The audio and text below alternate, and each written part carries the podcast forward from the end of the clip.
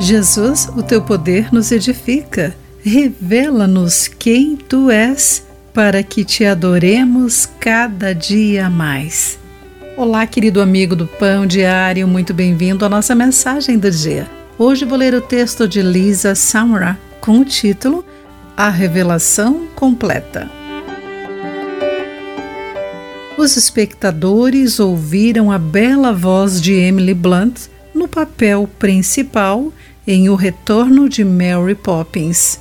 Desde que ela se casara, levou quatro anos para o marido descobrir esse talento vocal.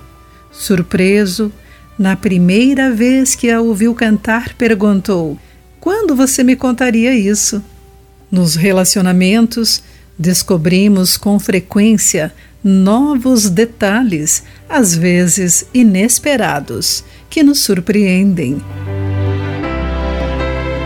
Os discípulos de Cristo começaram inicialmente com uma imagem incompleta de Jesus e lutaram para entender quem ele é completamente.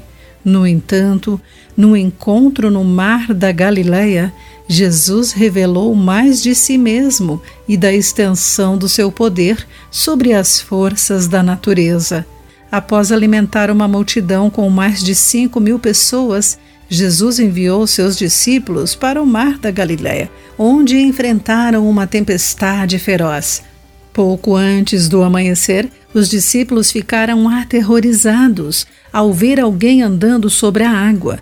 Ouviu-se a voz familiar de Cristo falando palavras de conforto: Não tenham medo, coragem, sou eu. Lemos essa passagem em Marcos capítulo 6, versículo 50. Jesus acalmou o mar revolto. Ao verem tamanho poder, os discípulos ficaram admirados, enquanto lutavam para compreender completamente essa experiência do poder de Cristo. Quando Jesus age com o seu poder sobre as tempestades de nossa vida, temos uma imagem mais completa e surpreendente de quem Ele é. Querido amigo, aprender sobre o poder de Cristo o ajuda a desenvolver uma imagem mais completa de quem ele é? Pense nisso. Aqui foi Clarice Fogaça com a mensagem do dia.